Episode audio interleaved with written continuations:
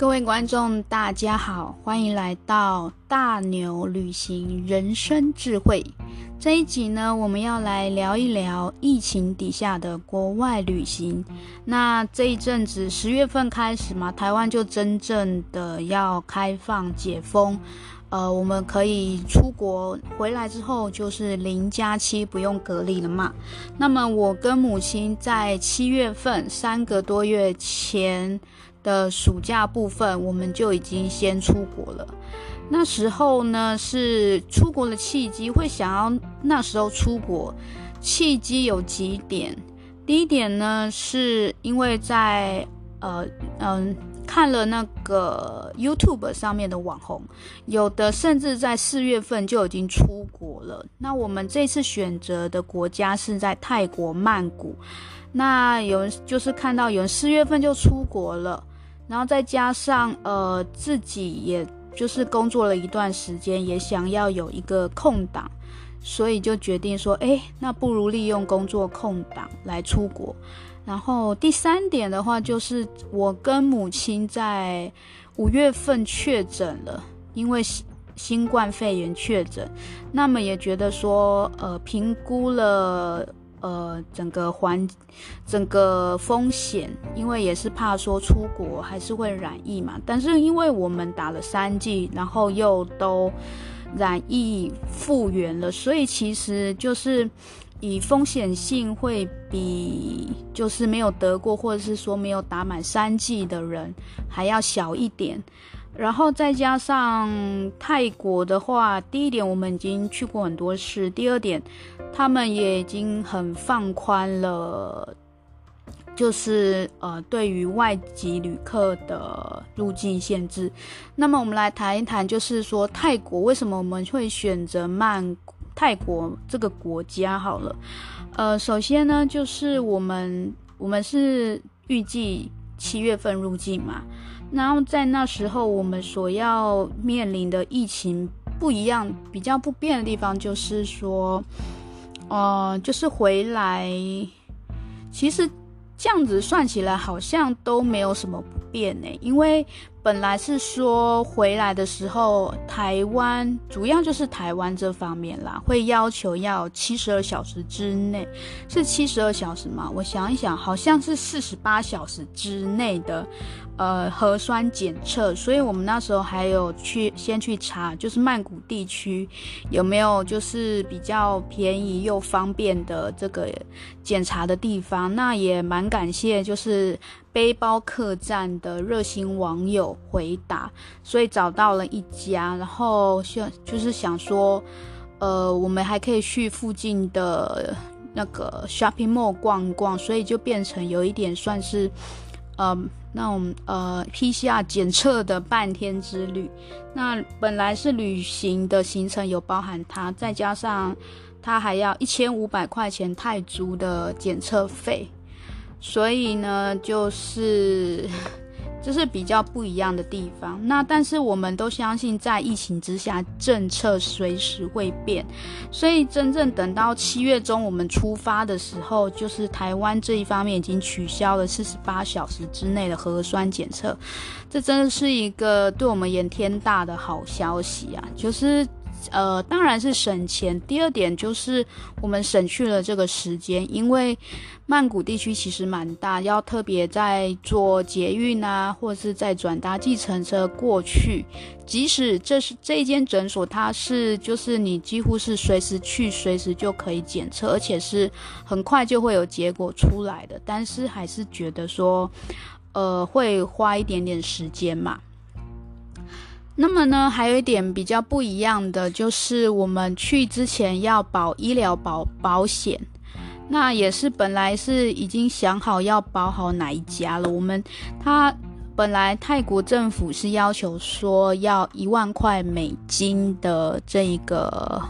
呃，怎么说呢？就是关于新冠疫情的保险，也就是说呢，你一定要投保一个保险，就是然后。最多最多，如果你真的因为这样需要看病的话，最多是可以 cover 到一万美金，也就是差不多三十万泰铢上下的一个保险金额。那呃，这个在他们泰国的网站官方网站上是可以直接保的。那么呃，我们再去。就是在新冠疫情的时候，就是我们去泰国，除了要办签证之外，另外呢，还要在网络上申请一个泰国通行证，它的英文官方名字叫 Thailand Pass，泰国通行证。在这个通行证呢，它会要求你一定要保。这个新冠疫情的保险，那一开始呢，就我大概六月份查的时候是只有三家保险公司，那就是有分，就是有包含一般医疗保险，还是算是说呃只有新冠肺炎保险的。然后后来七月份再去查的时候，就是。呃，好像多了，诶，我忘记是六月底还是七月初，反正就是在这一段时间之内，它的保险公司的数量又改了，变了更多家来竞争。那最后我们是打算保险是保，呃，有关医疗保险的，就是一样一万块泰铢医疗保险，但是它包含了新冠疾病保险，也包含了其他。海外突发疾病的保险，因为那时候台湾是没有旅行公司可以承保这个海外医疗险，所以我觉得就是泰国政府真的是很替我们外籍观光客着想，所以出去其实没有花太多的心力，而且真正要到出发七月中之前，泰国政府也取消了一定要保。新冠疾病保险的这一个规矩，真的政策疫情底下，我觉得感受到最深的就是疫，就是这个规矩，通行的规矩要求是时时刻刻都在变的，所以可能没几天就要上网去看最新的相关资讯。所以，呃，那时候我们也是评估过后，真的就是需不需要保到这一笔费用，因为也是好几一两千块吧，我不是很确定，也都是一笔一笔的花费。那后来评估过后，因为我们待的天数不长，然后，呃，身体状况也不错，然后最主要是因为确诊过新冠肺炎，所以如果真的要保到这个，应该是。觉得说没有到那么必要，那当然这见仁见智，最好最好当然都是保险起见，都是去保。后来呢，呃，所以另外还有一点就是泰国政府也是变得说，呃，你进去之后呢，你只要出示你的小黄卡就可以，只要有打满两剂疫苗，只要两剂就可以。但是我们真正入境的时候是什么都没有检查的，所以其实就。根本感觉不到说有什么疫情的不便，真的感觉不太出来。反倒是说回来台湾的时候，我们在下行李，呃，就是先等了好久，等到就是像老人家如果脚力不好的话，其实他们是蛮辛苦的，因为在等行李的地方是没有位置坐的。对，所以这一点我觉得对于老人而言会有一点影响啦，就是那个在台湾方面，然后这样子整体感觉下来，就是去泰国其实没有什么很大的不便，而且就是散客也可以去，没有像那时候日本还要求是要团体的客人嘛，所以因为这些点，然后我们就决定去泰国，呃。那时候去的话，也会觉得说，嗯，怎么讲呢？因就是其实人家会觉得说，还是有一点风险在。可是其实，在做这件事之前，很多方面都评估过了，也是觉得说，万一真正等到国门开放再出国，那时候其实可能机票啊、机啊、航空公就是饭店住宿什么，可能都会涨。你就是价格要跟别人竞争，然后还有位置要跟别人竞争，会觉得说，其实最好的时间似乎就是当时那时候，所以我们才会觉得说，好吧，就趁大家还没出国之前，我们就出国吧。然后另外就是回台湾的隔离政策也是有在变，最终我们回来的隔离政策是呃要在就是别的就是要在呃隔离隔三天，然后我们是是三加七的方案，也就是真正三天是不能出门。然后要坐防疫计程车，当时也是可以请家人接，只是我们比较谨慎，我们是坐防疫计程车，然后是住在亲戚家，完全就是跟别人隔离，所以就是比较起来，就是在台湾这方面是做的比较严谨的。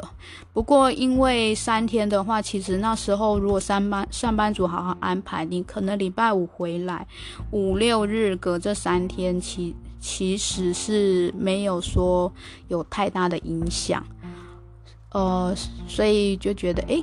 真的其实也蛮庆幸，在当时也是因为工作空档做这项决定。好的，这个是前面准备就是的一些部分哦。对了，我另外还有一点要提醒，那时候去泰国办事处就是。在台的经济办事处办签证，他必须要先 email 给他预约时间，而且在电子 email 电子邮件给他的时候，必我们就必须提供所有他需要的资料了，然后在约定的时间过去。不过这一项政策也是在后来，就是因为可能疫情也比较缓和了，然后再加上也要解封了，所以就也没有这个措施了。所以疫情真的是时时刻刻都变，那我们就是会变得比较轻松这样子。但是对当时我们而言，只要有准备，其实都不不会太过困难。那么首先说，在二零二二年，我们在疫情后，也就是算后疫情时代，第一趟旅行呢是去泰国的曼谷。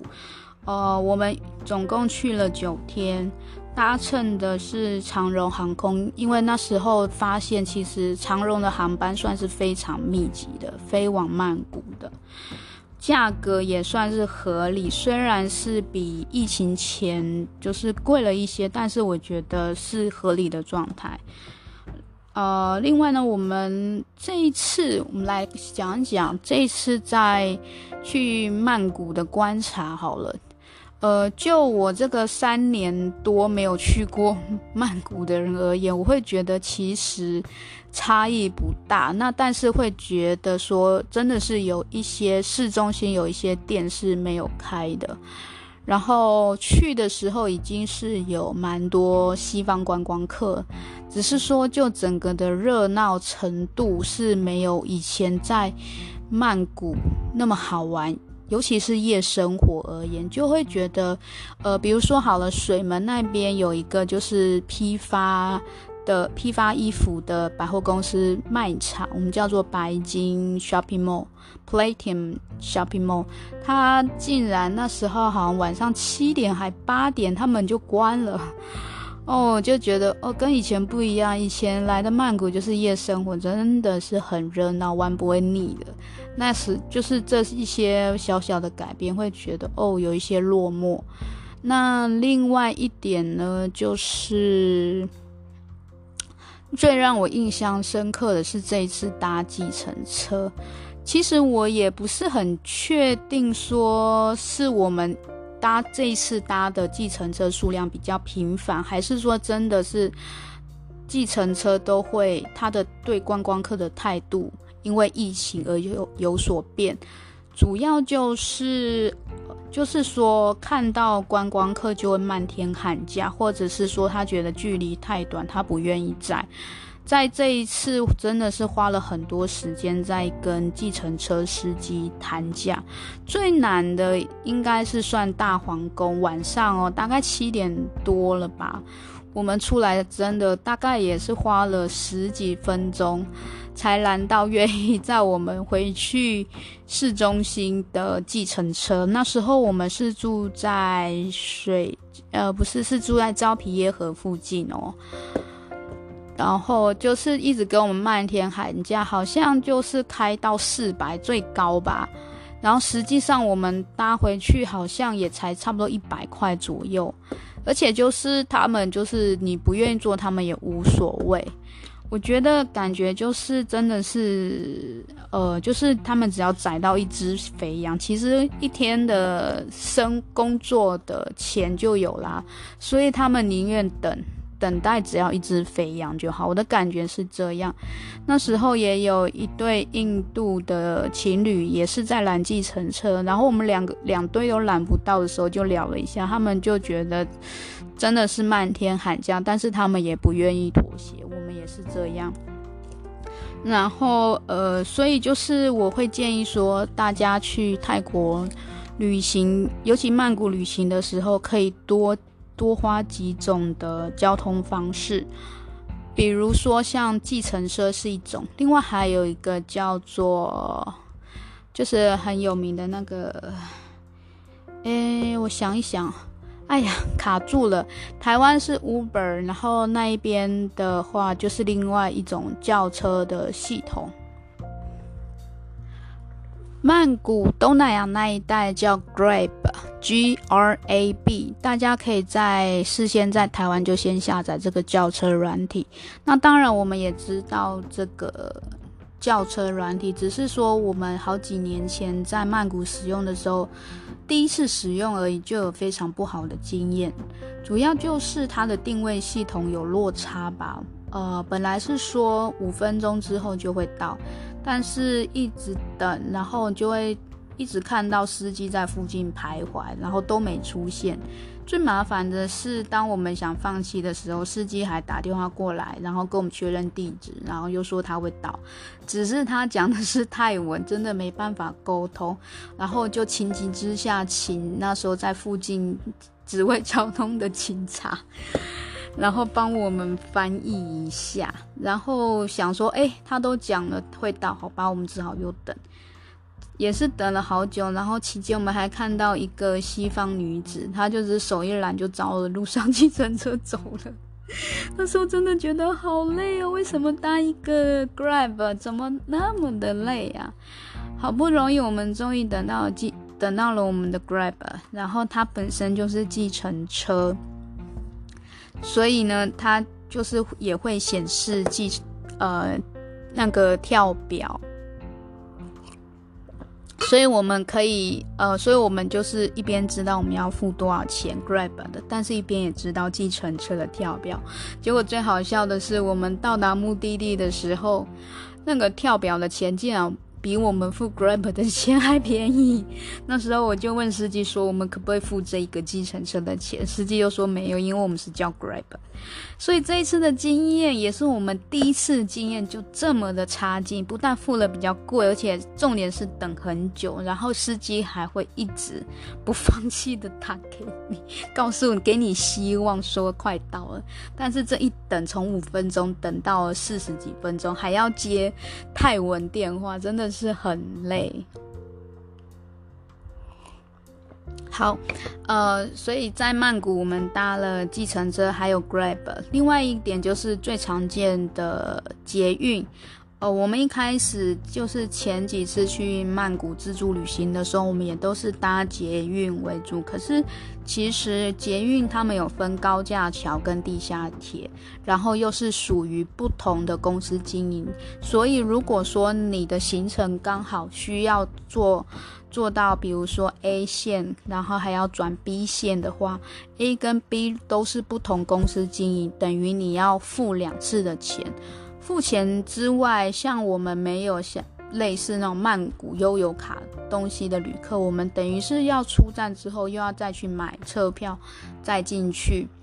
走来就是花很多时间在捷运这个地方走，再加上因为都是两个人一起，等于是两倍的钱，算一算不如搭计程车，所以我们这一次才会想说都是搭计程车为主，因为计程车我们在地面上叫车就可以，也不用去研究捷运的路线图怎么讲。可是我后来这次发现，搭计程车的话，如果你讲一个点，其实司机他们不是很清楚，而且我发现懂得用 Google 地图、网络地图去找路的司机也蛮少的。所以在这边教大家一个诀窍：如果你想要去哪里，请你找一个知名的景点，比如说好了，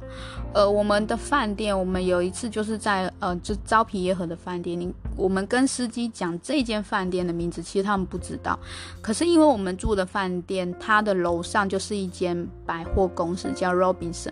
是一间在中川啊，汤招皮耶河地区老牌的那个。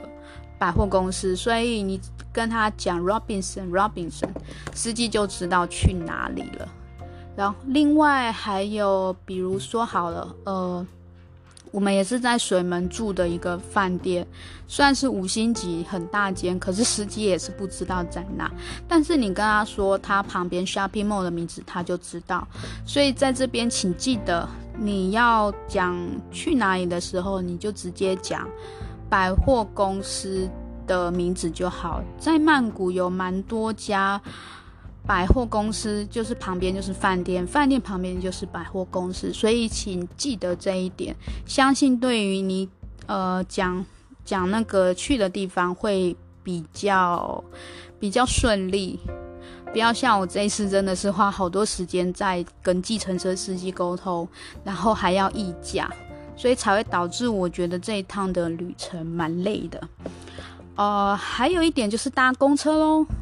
呃，也是蛮感谢现在有科技发达。其实像 Google Map 它的公车，公车的路线其实蛮准的耶。那时候我们从大皇宫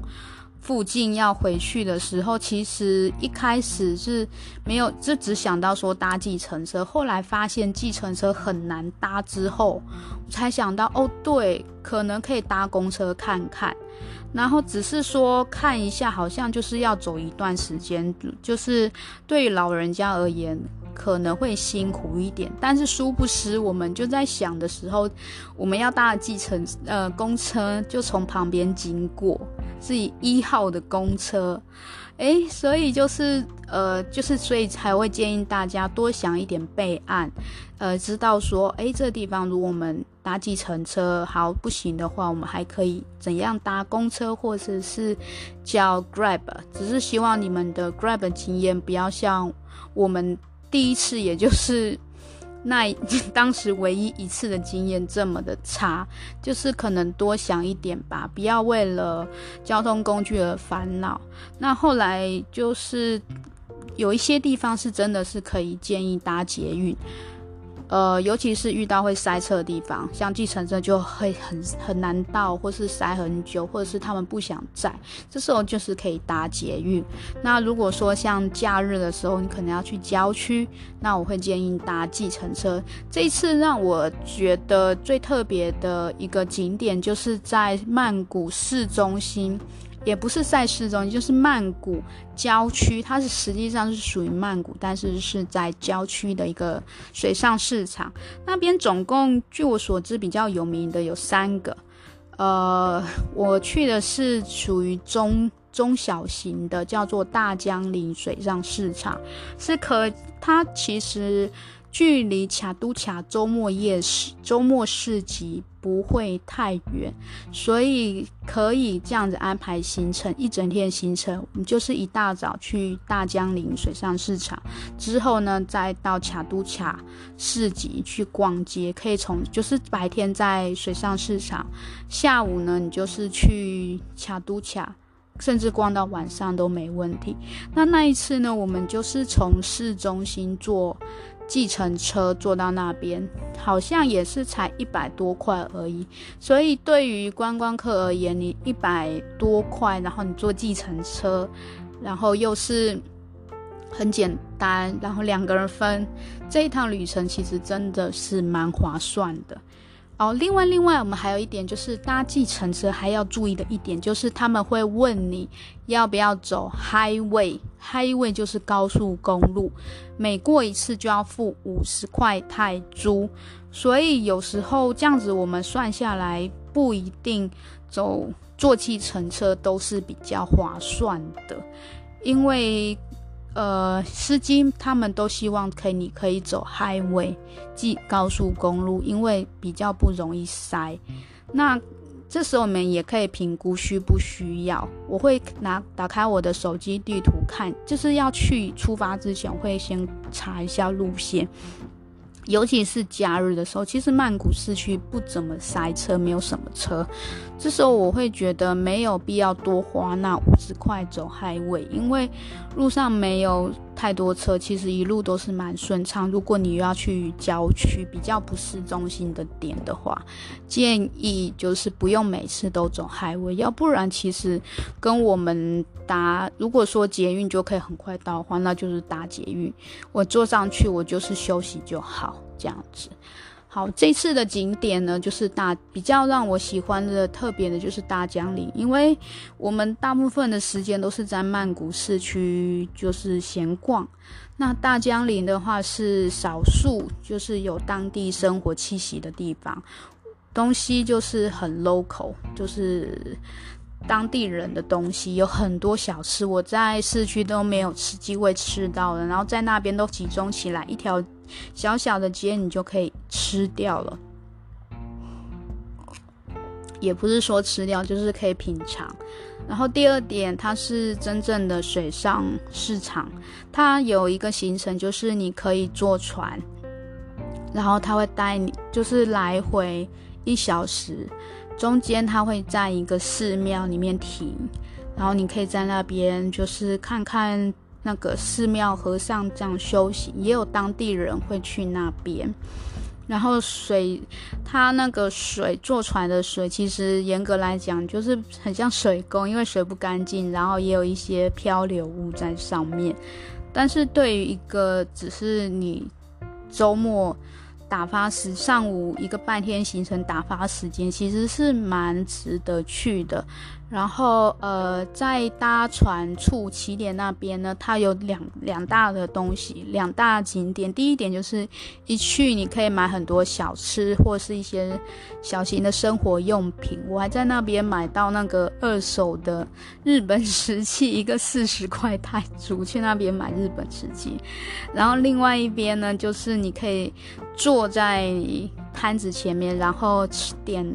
点船面哦，或是饮料，然后你就真的看见船，就是老板他们真的是坐在船上，然后船就是浮在水上，就这样子在煮东西，这一点只是蛮蛮特别的。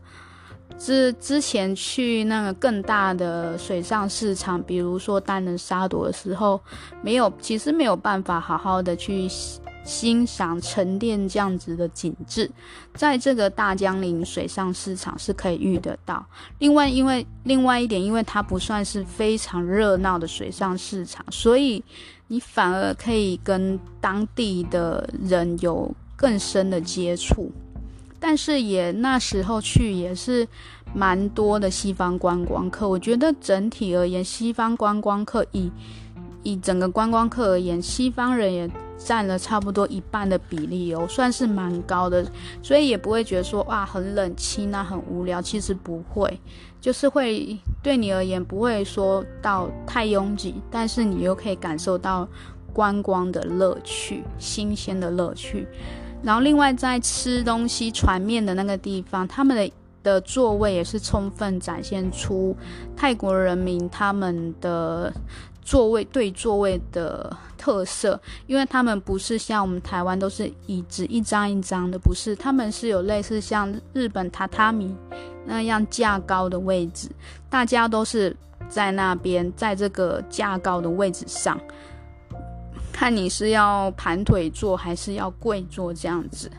这是很特别的。那当然，对于老人，他们有就是边缘，他们会有特别的位置，你就是会放椅子，没有办法跪坐盘坐的，那就是坐边缘的椅子。那甚至我在观察的期间，还发现泰国人他们也很喜欢，就是有这种习惯，他们是会坐在桌子上面吃东西的，就是在榻榻米是座位嘛，榻榻米的上方有摆桌子。我看到有家人聚餐的时候，甚至是坐在这个桌这种的桌子上面，这一点是让我觉得蛮特别的。然后在水上市场的门口也会卖呃一些绿色植物园艺方面，所以感觉真的会觉得说，你有跟你不是纯粹的观光客，你是当地人，但是你又不会觉得说完全就很无聊，你还是可以尝试一些东西，尤其是坐船这一部分。然后还我们还有导游会讲解。那坐船这一部分分两种，一种是包船，一种就是跟别人就是就是有一个定点的船，你跟别人一起一起搭船。一艘船大概有二十个人，二十个乘客吧，不是很确定。但是我们的乘客国籍都是来自世界各地，真的很特别。呃，而且搭船的船只也不会贵，我记得才七十块泰铢吧一个人，来回有一小时的这样的行程，真的是蛮值得的。有吃有玩有有看有体验，真的很不错。那回来的时候呢，呃，我们就是搭计要打算搭公车了，因为那边计程车也蛮少的，然后也发现说其实是可以搭计程车，然后这个地方。搭计程车的点也很特别，因为完全没有站牌。这时候我们就必须，如果说你的地图找不到的话，因为当下我其实是地图找不到正确的搭车地点，是问人才知道，就是在水上市场斜对面有一家小七 Seven Eleven，只有这一家，就在他门口等就对了，而且那个方向才是正确的，因为。呃，我们看到对象有一台我们要搭车，以为是那一台要冲过去，对，就是当地人知道我们跟跟着我们一起等车，人就很紧张，就是说不要上去这样子，就跟着大家一起等车，这个体验是蛮特别，而且那边是没有座位可以让你坐着等车的，所以当地人都是席地而坐，这一点真的是蛮特别的。那当然，对于老人家没办法坐的话，这时候没关系，你就是跟店家、周围店家问一下有没有椅子可以借来坐。其实我觉得当地人真的都是很善良的。好，那今天呃真的是讲一讲好多东西可以讲。那我们水上市场就先讲到这一点，之后呢，我们就是继续来讲我们坐公车坐到市中心之后的情形。好，谢谢各位的收听，今天就这样子了，拜拜。